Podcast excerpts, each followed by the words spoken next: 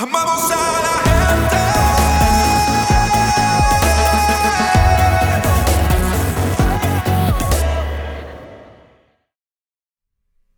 Aleluya. Dios les bendiga, amados. Saludos. Un abrazo a todos. Esto es un tiempo muy especial. Estamos en los tiempos finales.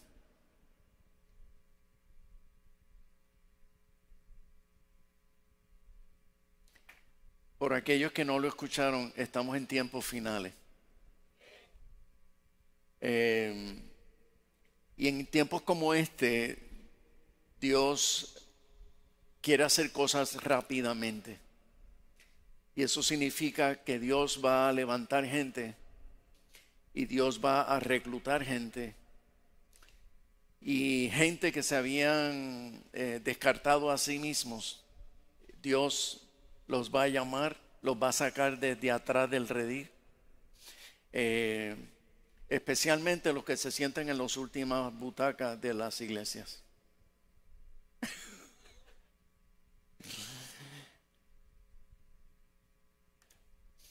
Por alguna razón sentí esta la, la semana pasada fuertemente en mi corazón que, que hablara sobre cómo vencer la timidez. Y quiero hablar sobre este tema comenzando con el Salmo 34, que dice, busqué a Jehová y él me oyó y me libró de todos mis temores. Los que miraron a él fueron alumbrados y sus rostros no fueron avergonzados. Busqué a Jehová y él me oyó y me libró de todos mis temores. Los que miraron a él fueron alumbrados y sus rostros no fueron avergonzados. Voy a hablar sobre algo que dominó mi vida por muchos años y me hacía sentir miserable, me hacía sentir inseguro en mí mismo. Y quiero hablar sobre el tema de la timidez porque yo estoy seguro que hay muchos que no se imaginan que ese fue mi trasfondo. Pero ese fue mi trasfondo y fue una de las razones por las que yo le huía a participar en nada porque el temor y la inseguridad me abrumaba y me hacía esconderme para no ser notado. Y Dios me llamó desde atrás del redil para que le sirviera y yo me resistí. Y me resistía no porque no le amara, me resistía no porque no estaba agradecido de lo que el Señor había hecho en mi vida, pero lo resistía porque mi inseguridad, mi timidez era demasiado fuerte. Entonces, para aquellos que necesitan quizás una definición clara eh, de lo que es la timidez, el diccionario dice así, timidez es la sensación de inseguridad o vergüenza en uno mismo.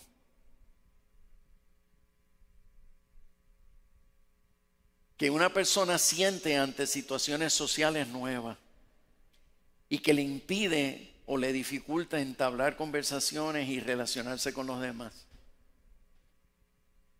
Y yo recuerdo que inclusive cuando yo comencé mi carrera profesional con veintitantos de años en la industria farmacéutica y yo tenía que estar en en reuniones o tenía que estar ya sea de índole profesional o reuniones de índole social. Y yo no podía participar de conversaciones porque en lo que yo pensaba, cómo yo iba a entrar y cómo yo y qué cosas relevantes yo iba a decir en la conversación, el tema pasaba y cuando ya yo encontraba qué poder decir para que fuese significativo lo que dijera, ya el tema había pasado y así por el estilo me pasaba luchando cómo entrar y me pasaba luchando de cómo participar para ser una persona sociable y nada que ver. Eh, la definición, eh, o, mejor dicho, los sinónimos de una persona tímida eh, eh, o, timidez es intimidación, es miedo, es cortedad, sentirnos cortos, en encogimiento, nos encogemos ante los demás porque nos sentimos con nuestra, nuestra autoestima o no nos sentimos que estamos preparados para participar. Es apocamiento, es irresolución. En otras palabras, nos quedamos congelados y no, y no asumimos iniciativa. Entonces, eh, tan pronto yo le di mi vida a Cristo, tan pronto yo me convertí al Señor por alguna razón, y ahora entiendo por qué.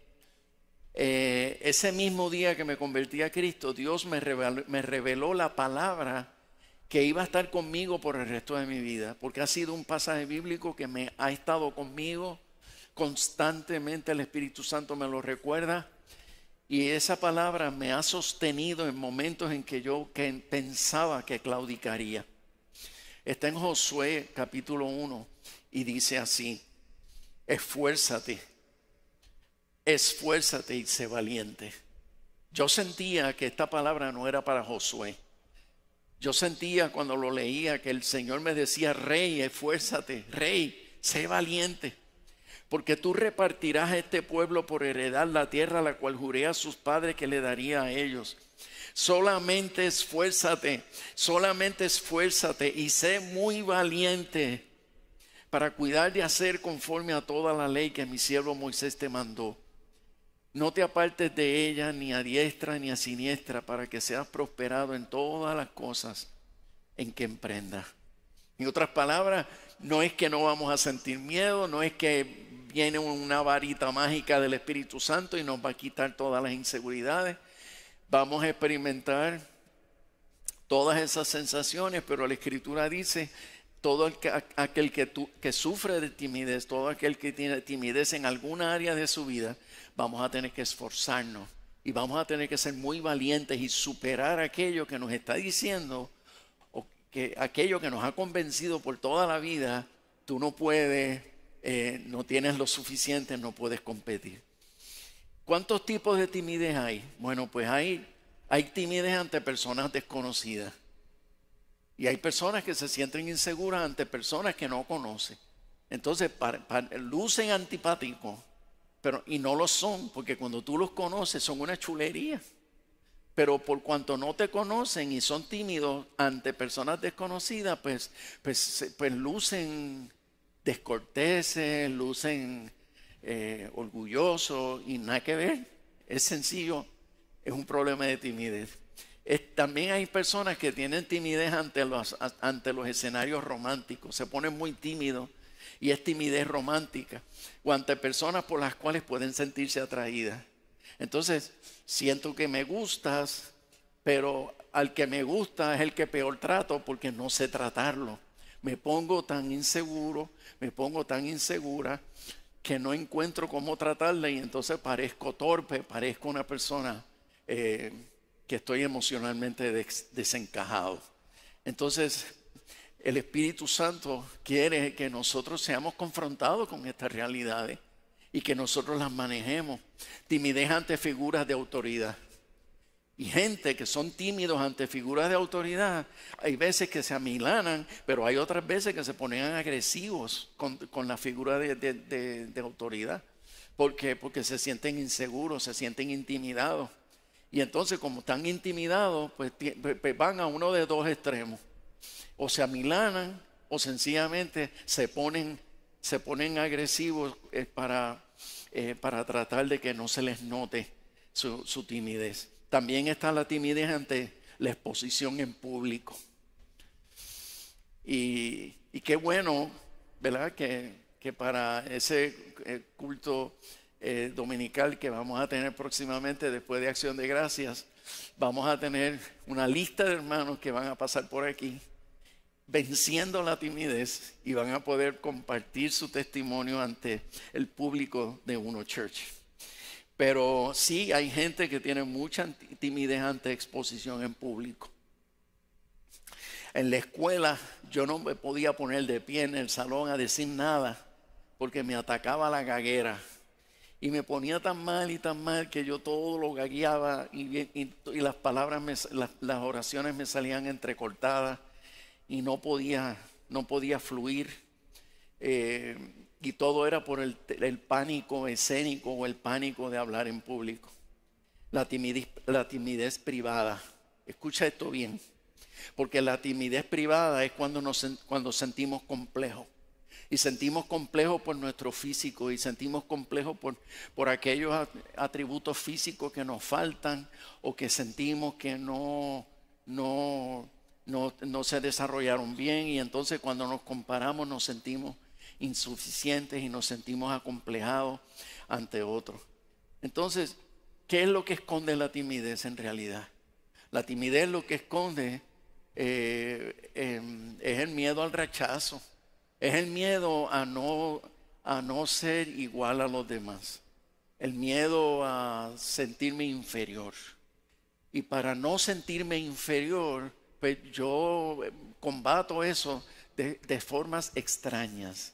Porque cuando nosotros no combatimos la timidez de la forma saludable, nos, ponemos, nos convertimos en gente extraña eh, ante, ante esos posibles escenarios de, de rechazo. Entonces, cuando alguien se siente incompetente, pues se pone tímido y, eso es lo que esconde. Precisamente esconde su sentido de incompetencia.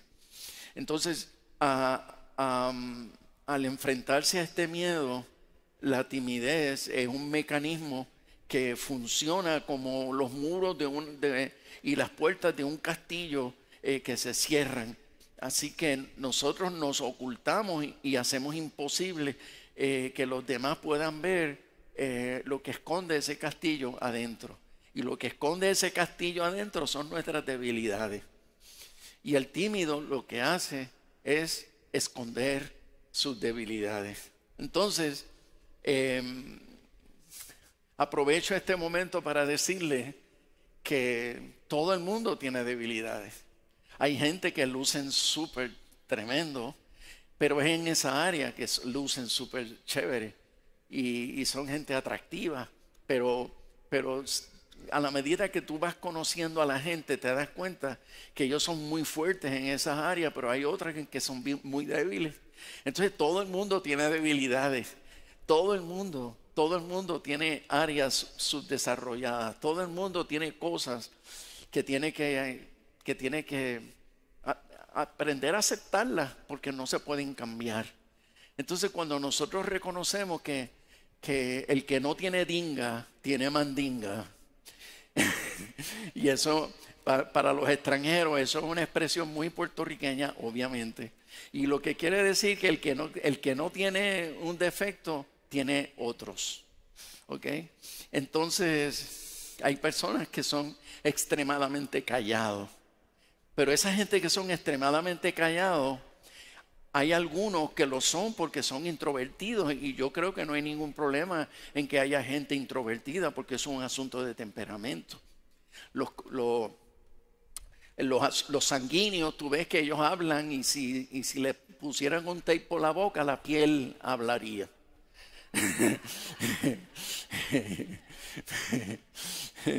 Pero los introvertidos, pues les, les gusta ser así y no es por timidez. Pero hay gente que son tímidos y por, y por causa de su timidez no hablan. Esto, y personas también, porque cabe señalar que hay gente que han, que han pasado por traumas en su vida, han sido ridiculizados en el pasado y, y dependiendo la edad en que le tocó vivir esa experiencia de bullying, en- dependiendo la edad que le tocó, esa marca se quedó permanentemente ahí. Y tú llegaste adulto y todavía te, te sientes tímido. Y en esa área donde fuiste señalado, criti- cri- criticado, ridiculizado, en esa área todavía nos sentimos inseguros y- y preferimos escondernos. Entonces Dios nos está llamando a que reconozcamos esas limitaciones y nos está diciendo, eh, yo, yo te prometo estar contigo, pero te tienes que esforzar.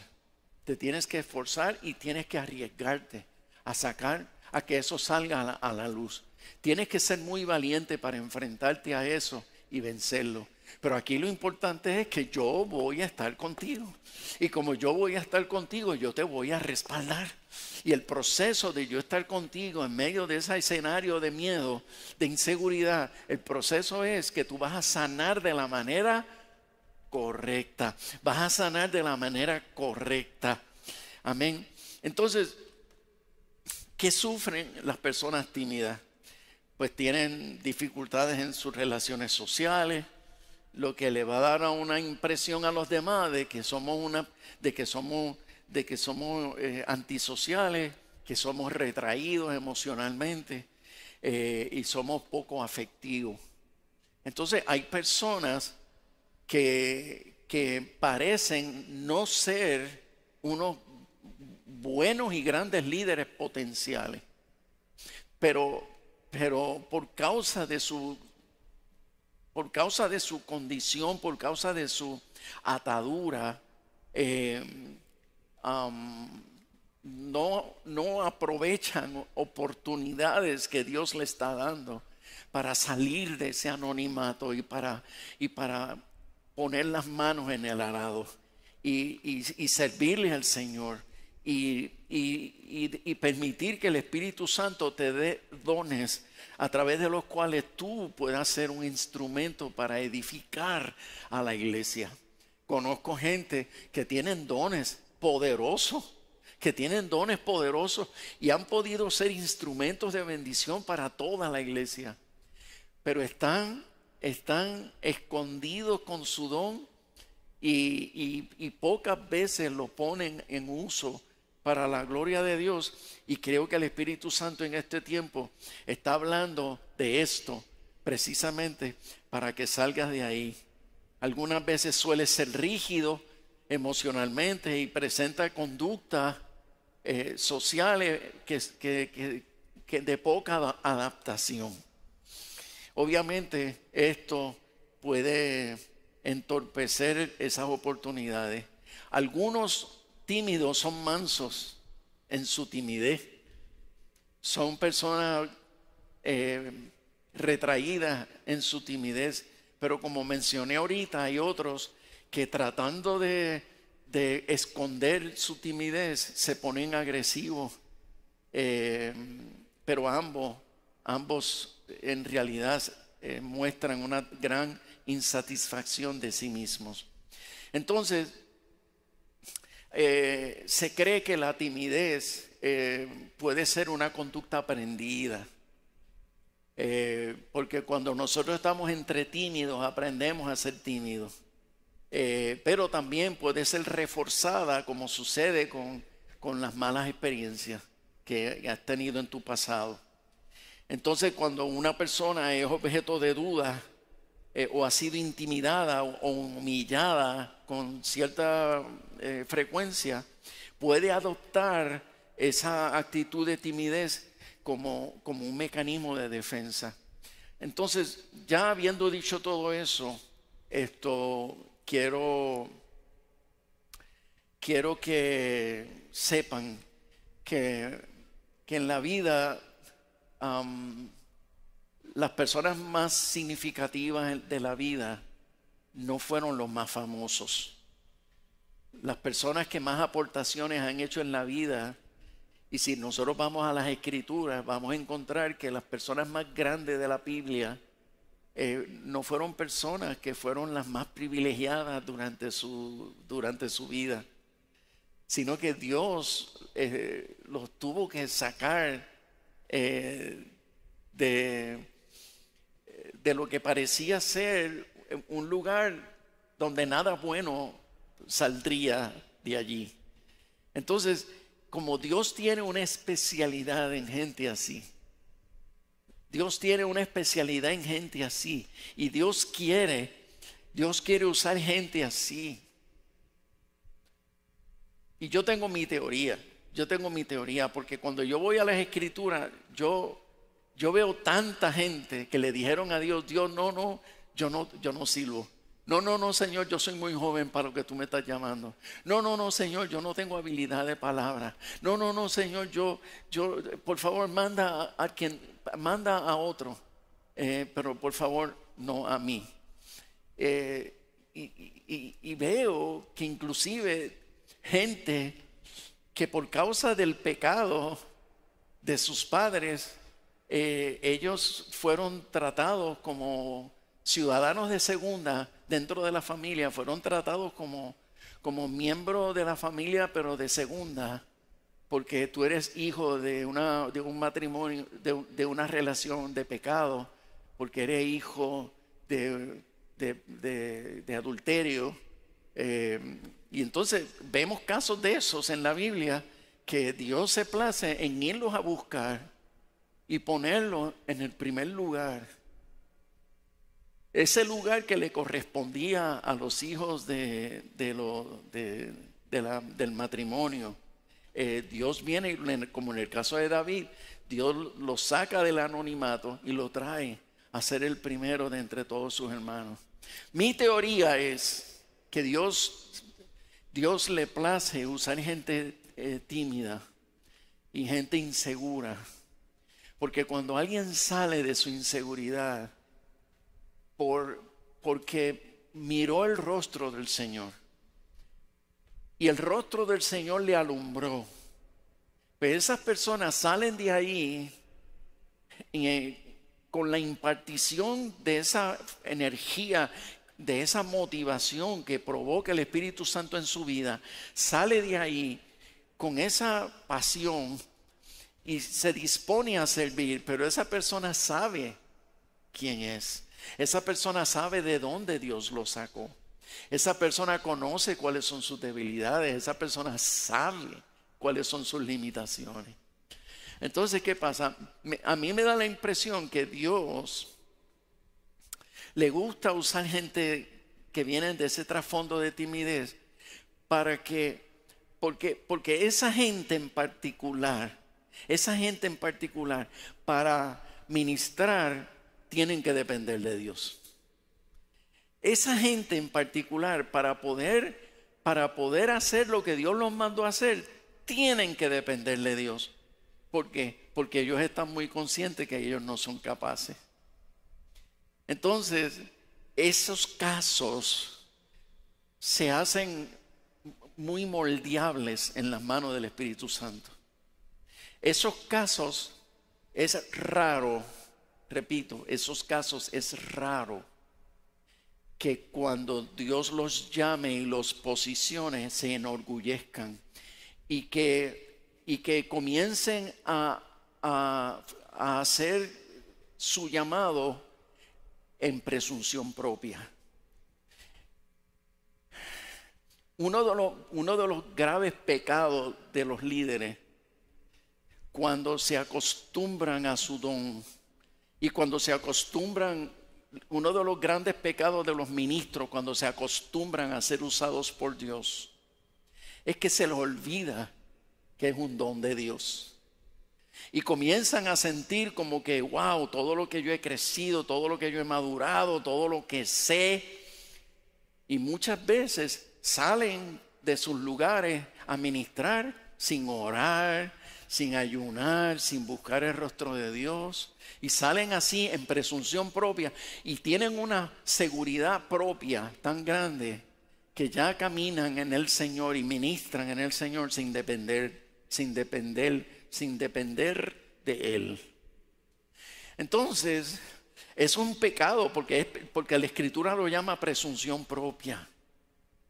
Pero quiero hacer algo claro, y es que hay gente que Dios sacó desde atrás del redil.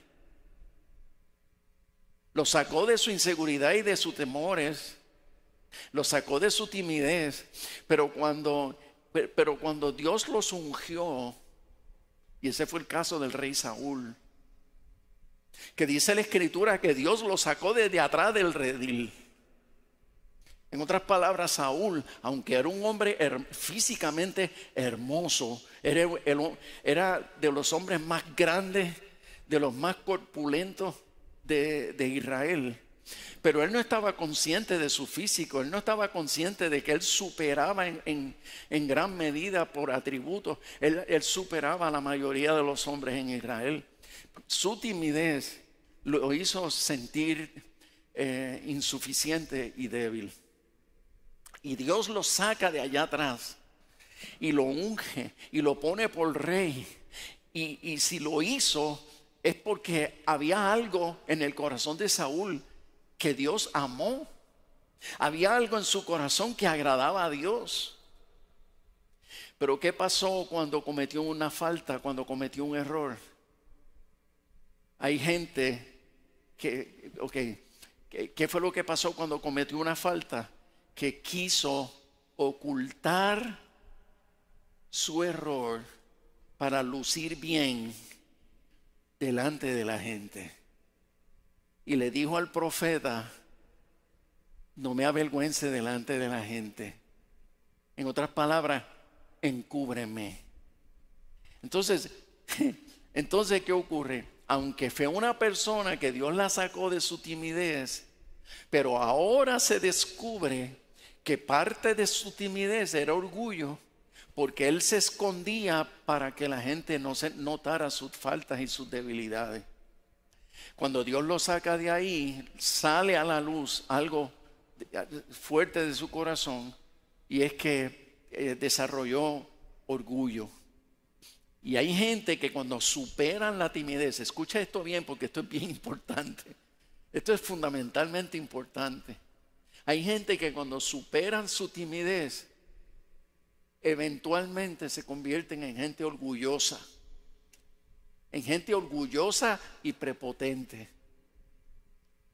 Antes le tenían un respeto a la autoridad increíble. Ahora que están en autoridad, son prepotentes e irrespetuosos. Y son críticos y son personas que ya no se sujetan ni se les puede pastorear. Y parece increíble, ¿por qué? Porque Dios los saca de allá atrás y los bendice, los favorece por causa de, de- la vida desgraciada que, que tuviste en tu infancia. Entonces Dios te saca, te trae a, te trae a prominencia, eh, pero entonces utiliza ese lugar de prominencia para sacar tu orgullo. Y eso es algo que Dios no lo va a negociar. Entonces, ¿qué, qué, qué nos quiere decir el Señor con esto? Él nos quiere decir que Él no tiene ningún problema que la gente descubra cuáles son tus debilidades. Él no tiene problema en que la gente descubra cuáles son tus faltas. Porque hay cosas que nosotros vamos a superar, las aprendimos y superamos, pero hay otras que no las vamos a superar nunca. Y, van a estar ahí, vamos a tener ese defecto siempre porque están ligados a nuestro temperamento. Entonces, ¿qué pasa? Eh, la gente van a descubrir que tú no eres lo mejor de lo mejor. Pero ¿qué pasa? El que está consciente que yo no soy lo mejor de lo mejor, que yo estoy aquí porque Dios me llamó. Loco él que me sacó de allá y me trajo aquí. Y me dio el don para hacer lo que yo no era capaz de hacer. Pero si tú me criticas, pues razón tienes. Hay algunas críticas que tú las exageras, pero hay otras que son verdad. Entonces, ¿qué pasa? Cuando tú aceptas, cuando tú aceptas que tú no eres lo mejor de lo mejor, pero le sirves al Señor con agradecimiento y no te y no te no entras en crisis cuando la gente te señala y te critica, ¿por qué? Porque ya tú superaste eso. Es verdad, yo estoy consciente que yo no soy lo mejor. Yo estoy consciente que yo no soy la última Coca-Cola en el desierto. Es verdad. ¿Entiendes? Y aún aquellas cosas que no son verdad, sino que son exageraciones y eso se convierte en calumnia. Pues aún cuando, cuando sean calumnias, ya no, ya no me provocan a crisis. Ya no me provocan a crisis. ¿Por qué? Porque yo sé que ya la, yo sé ya que la gente es así. La gente es juzgadora, la gente es criticona, la gente, la gente calumnia, la gente cuando se enchisma son capaces de decir cualquier cosa. Entonces ya uno pues aprende uno aprende a vivir con eso. ¿Por qué? Porque después que Dios me sacó de ese nivel de inseguridad, de ese nivel de timidez, de temor, de temor a todo, yo no, yo no voy a estar dispuesto a regresar a ese sitio. No voy a volver a regresar a ese sitio por más que me critiquen, por más que me calumnien, por más que me señalen, yo no voy a regresar a ese lugar. ¿Por qué? Porque yo estoy demasiado agradecido de Dios como para volver a ese lugar. Pero hay gente que han regresado a ese lugar. De hecho, hay gente que están aquí en esta iglesia y me han dicho, yo estoy allá, pero pastor, yo estoy allá no porque no ame al Señor, yo estoy allá porque me estoy protegiendo.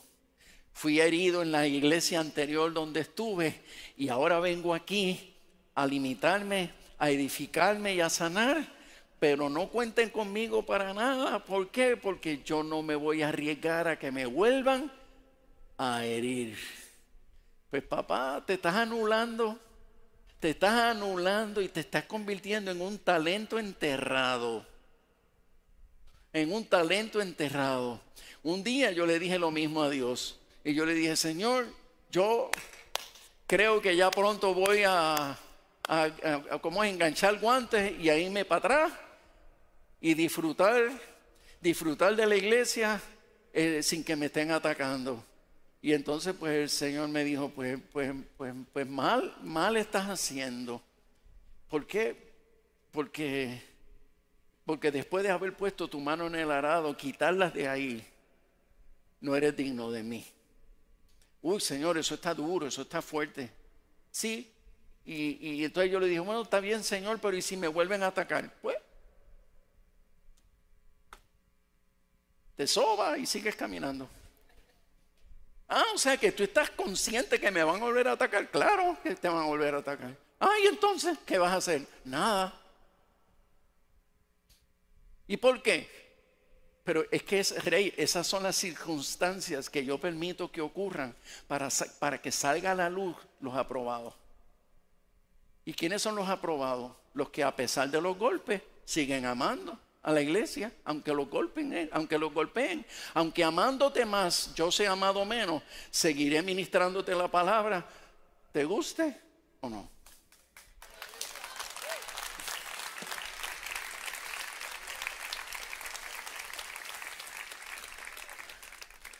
Entonces la persona que salga de allá y venga acá a querer ser, a querer lucir súper bien y ser el mejor predicador del mundo y ser el, mejor de todos. Mire, señores, esto, crónicas de una muerte anunciada.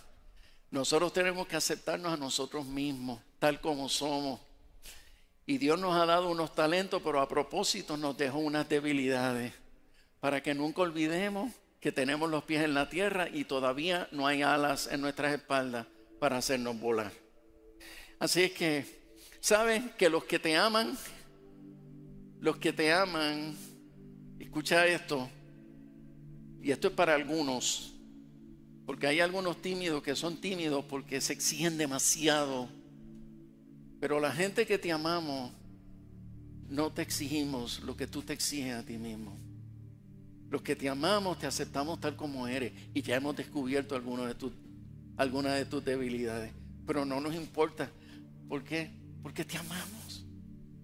Así que no te exijas tanto. No te exijas tanto. Recuerdo una vez que me invitaron a predicar a un lugar y, la, ristra de predicadores que predicaron antes que a mí me intimidaron. Porque son gente famosísima que sus nombres son conocidos a nivel mundial. Y son gente que estaban en su peak entonces, obviamente, como yo soy el hijo de Baby,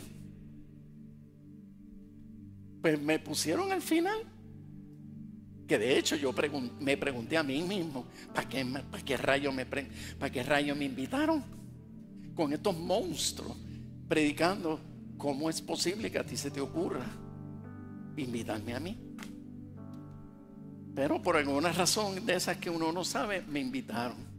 Y tú ves que todos los predicadores anteriores, cuando predicaban, la gente se levantaban Y la gente aplaudía y la gente gritaban y se levantaban de los asientos. Algunos corrían por los pasillos mientras ellos predicaban, tiraban, tiraban billetes en el altar.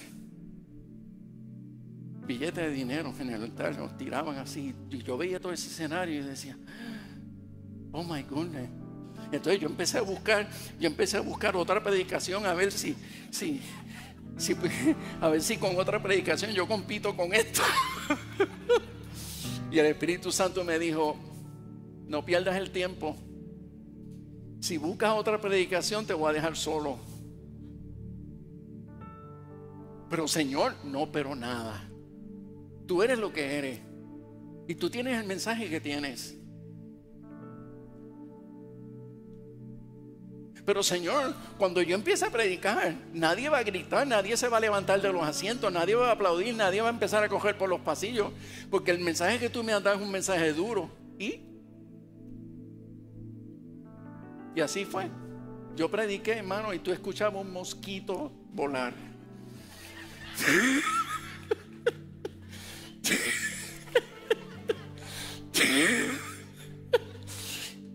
y yo predicando por dentro cambiando de colores, pasándola horrible, porque yo decía, Señor, Señor, qué vergüenza. Pero el Espíritu Santo me decía, yo estoy contigo. Yo estoy contigo. Yo estoy contigo. Mire, hermano, cuando yo dije, bueno, esta es la palabra que el Señor me dio, Señor, por favor, si hay alguien en medio de nosotros, aunque sea uno, así lo dije orando. aunque sea uno nada más, Señor, que haya recibido esta palabra, por favor, que tu presencia caiga sobre él. Ana, aquello fue, pero como si el techo se cayera sobre nosotros. ¡Boom! Y aquel altar se llenó de gente hallando, no gente riéndose, corriendo, no gente aplaudiendo con gritos de euforia.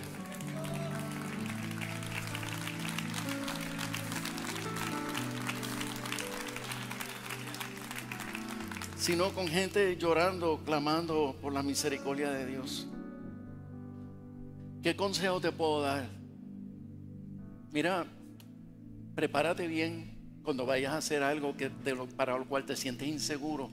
Prepárate bien. Saca más tiempo para estudiar. Saca más tiempo. Y repasa, repasa, repasa. Equípate, prepárate, prepárate bien. Y organiza bien lo que vas a decir. Esto y, o lo que vayas a hacer, pues organízalo bien. Eh, si, pudieras, si puedes practicar antes, practícalo. Eh, pero siempre recordando, pero siempre recordando, al final es Dios el que va a hacer la obra y no tu don. No es tu don, no es tu habilidad, lo que lo hace es el Espíritu Santo. Así es que por más que practiques, te organices y te prepares, recuerda, todo va a depender del respaldo del Espíritu Santo. Respira profundamente, enfréntate a lo que tengas que hacer, ministra, haz lo que sea necesario, no le tengas miedo a momentos eh, de silencio hay veces que hasta el mismo silencio lo puedes utilizar para, para que la gente se enfoque más en lo que estás diciéndolo. Pero lo importante es que confíes completamente y te deposites totalmente en las manos del Espíritu Santo. inclusive, hay personas aquí que han tenido que ir a visitar a su papá o a su mamá. Porque ustedes desarrollaron unas profundas heridas como hijos. Y, y sabes que el Espíritu Santo te está diciendo, tú tienes que enfrentarte a tu papá. ¿Por qué? Porque tú no vas a terminar de sanar. Tú te tienes que enfrentar a tu mamá porque tú sabes que tú nunca vas a sanar. Si tú, tú podrás desarrollarte y podrás podrás parecer eh, una persona muy inteligente y muy capaz, Pero las cosas más esenciales de la vida, como las relaciones entre padre e hijo, te pueden afectar hasta, hasta, hasta, hasta aún cuando llegues a los 80 años, te pueden afectar. Yo he tenido gente en consejería a esa edad que todavía lloran, todavía lloran cuando cuentan las malas experiencias que tuvieron en su infancia con su papá. Entonces, esas son cosas que marcan. Y tú sabes que tú tienes que enfrentarte a tu papá y te tienes que enfrentar a tu mamá. Pero hay gente que me dice, no estoy preparado. Eso no es cierto. Eso no es cierto. Porque pasan años y años y todavía dices lo mismo, no estoy preparado, no estoy preparado. O ella o él no está preparado. ¿Cómo que él no está preparado? Ah, porque lo que tú estás esperando es que cuando vayas a hablar con Él caiga de rodillas y se convierta a Cristo y te pida perdón. No, eso son falsas expectativas. Cuando nosotros tenemos que enfrentarnos a nuestros padres cuando estamos heridos contra ellos, nosotros lo que vamos es sencillamente a obedecer a Dios. ¿A qué? A pedirle perdón por el rencor que nosotros le, tuvimos, a pedirles perdón por lo mal hijo que hemos sido, porque no lo llamo, no lo busco, nada de nada. Entonces yo voy a asumir responsabilidad. Yo voy a asumir responsabilidad. Yo no voy allí a esperar que ocurra un milagro. No, yo voy a asumir responsabilidad, a obedecer a Dios. Y fue lo que hice cuando fui a enfrentarme a mi papá fui a enfrentarme a mi papá y fui y primero le escribí una carta y, luego me fui, fui personalmente a asumir responsabilidad. Yo no me imaginaba que la vida de mi padre iba a ser transformada por el amor incondicional de un hijo que no tenía por qué ir, pero lo hizo porque Dios lo mandó a sanar esa relación. Pero más bien era para sanar mi corazón. Pero, pero bien el Señor, pero bien el Señor me, me, preparó para que yo no tuviera expectativas. Entonces cuando tú vas a obedecer al Señor, ve, entonces, tú, tú ves con la única expectativa de agradar a Dios, nada más. Pero no, no vayas con expectativa de que las personas te van a pedir perdón y se van a humillar y de ahí en adelante todo se va a resolver. Aprende a aceptar a la gente como son. Y aún aquella gente que son figuras de autoridad, que se te hace tan difícil enfrentarte a ellos como puede ser un papá, con el que nunca has tenido una conversación íntima. Pues mira, tenla ya, tenla ya, pero confía que Dios va contigo. Confía que Dios va contigo y como Dios va contigo, a ti no te importa cuál va a ser los resultados. El resultado puede ser en el acto, pero el resultado puede tomar tiempo. Pero eso tú solo dejas a Él. Tú haces lo que te corresponde hacer. Sea cual sea el área de tu timidez, tienes que ser valiente para enfrentarte a ella. Recuérdate no todos los hombres del mundo son Captain America. No todas las mujeres del mundo son Wonder Woman. Porque aún ellos tienen sus defectos.